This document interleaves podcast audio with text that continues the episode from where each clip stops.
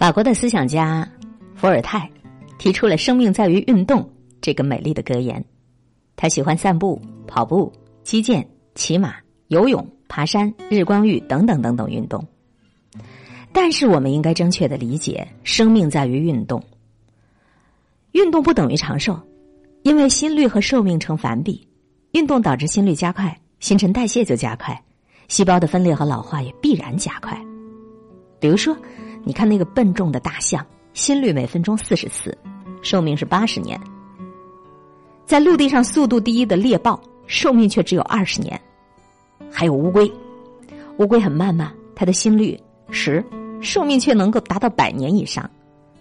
而迅捷的老鼠，每分钟的心率达到九百次，寿命却只有两年。所以我想说，许多的运动，许多的运动狂。不爱听了，说运动员在平时的心率不是比普通人慢吗？这是一种误读啊！不管他们跑得多么快，窜得多么高，肌肉多么大，拳头多么硬，你看有几个能够长寿的呀？生命被运动给提前透支光了，青壮年时代显得比普通人要威猛，到了中年晚年却比普通人衰败的要快。归根结底啊，人这一辈子。心跳的次数它是有限度的，达到了一定次数的心跳，生命也就走到头了。所以我今天想分享的观点叫做：生命在于静养。静养不排斥适当的锻炼，比如你打太极、练瑜伽等等，快走也是可以的，但是千万别过度的奔跑，也别被自己练出来的一块块发达的肌肉给迷惑了。那其实是提前挥霍了一年又一年的寿命。每天清晨，我们在各个公园都可以看到，有为数较多的人群都在做各种运动健身，特别是老年人多。其实早晨的空气质量指数是一天当中最差的，是不太适合体育运动和锻炼身体的。下午和黄昏就比早晨还要好。可是，为什么会有那么多人去锻炼呢？一大早的二氧化碳的含量还是最高的时候，这就是因为“生命在于运动”这个口号，它误导了大众。如果单纯的从这句话的语境，它本身来讲，其实也不对。至少这句话太武断、太偏激了。生命在于运动，表明如果你不运动，你就没有生命了吗？果真如此吗？是否人人都要运动呢？是否人人都适合运动呢？你看，我们从辩证的角度看，很显然，它是要因人而异的，是要区别对待的。有些人他就不适合运动，比如体质虚弱的人，他就不适合运动，因为人的元气也是有限的。对于体质虚弱者，如果参与运动，就会损耗掉更多的元气，身体就虚上加虚，雪上加霜，得不偿失。这种体质虚弱者，其实只需要静养就够了。再比如那些肝病、肾病患者。如果参与运动，就将加重病情，还有恶化。这类病人也只适合静养。正如曹操所言，曹操说：“盈缩之气不独在天，养怡之福可以永年。”这个“养怡”两字儿啊，“养”就是指养生，包括你的饮食起居、生活习惯；“怡”呢，就是指你要开心呐，你的精神心理状态呀。作为体育运动。它只能够加强身体肌肉、骨骼、关节等方面的强壮，对于那些胖子是要好一些。一个人会不会生病，会生什么样的病，这是由他身体内因决定的。就好比是同样的天气，有人感冒，有人很健康，气候这个外因是相同的，但是由于每个人的体质、免疫功能，它的内因不一样，所以它出现了明显的不同的结局。一个人的长寿与否。是他的先天基因还有后天调养来决定的，并不是说他的运动就可以决定的。正在和各位分享阅读到的是星期六散文公众号上推送的一篇文章，叫做《长寿不在于运动，而在于静养》。其实每一天播读的这个文字内容都有互相矛盾的地方，只是我想每一个人身体的具体情况不一样，真的没有一种放之于四海皆准的共同的生活准则。适合你自己的，有利于你自己的，它就是最好的。生命在于运动，这话已经被我们听得不能再听了。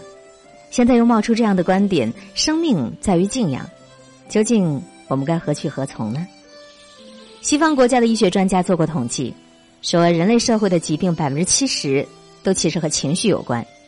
这个情绪就是内因，也就是咱们中国的中医讲到的七情治病：喜、怒、忧、思、惊、恐、悲。也有人说，通过体育运动能够缓解紧张、缓解焦虑的情绪。不知道大家想过没有啊？紧张、焦虑这些个情绪，犹如幽灵附身一般，在一年三百六十五天、每天二十四个小时、随时随刻，它都有可能及时发生。难道你能坚持三百六十五天、二十四小时的不间断的锻炼吗？或你在上班、在商场购物的时候，突然出现了紧张、焦虑的情绪？你也能够马上跑去锻炼吗？消除这些不良情绪，究竟该怎么办？作为自主神经所支配的七情，它其实是不受你的意识所控制的，何况你的运动呢？民间有一句俗话，说“饭后百步走，活到九十九”。其实这个说法也不对，因为在吃了饭之后，人体的自我调节功能，在这种作用下。全身大部分的血液都调到了胃部去帮助消化了，人体其他的器官都是处于低度的缺血的状态。如果饭后百步走，因为你的大脑供血不足，出现头昏眼花、四肢疲软，就容易发生意外的事故。再则了，也会加重器官的缺血的状态，对健康都不利。众所周知，全世界的体育运动员平均寿命才五十五岁啊，属于短命。全世界的武术家也很少有长寿的，练太极拳的除外，因为太极拳属于气功中的动功，讲究三调，也就是调身、调意、调息，它是动静结合。再看这个哺乳动物当中的老虎、狮子，被称为百兽之王，勇猛无比，但是都短寿。可是乌龟跟蛇很少动，却又长寿。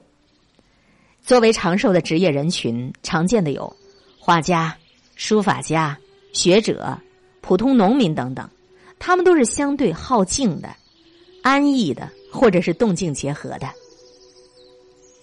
美国有一位著名作家杰克·伦敦，他被称作是无产阶级文学之父。